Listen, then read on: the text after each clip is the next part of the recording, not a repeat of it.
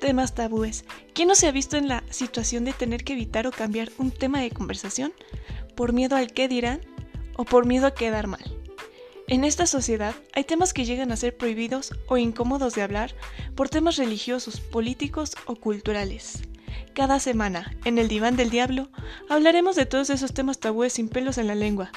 Y si tú tienes algún tema de interés, házmelo saber a través de nuestras redes sociales, encontrándonos en Facebook, Instagram y YouTube como el Diván del Diablo.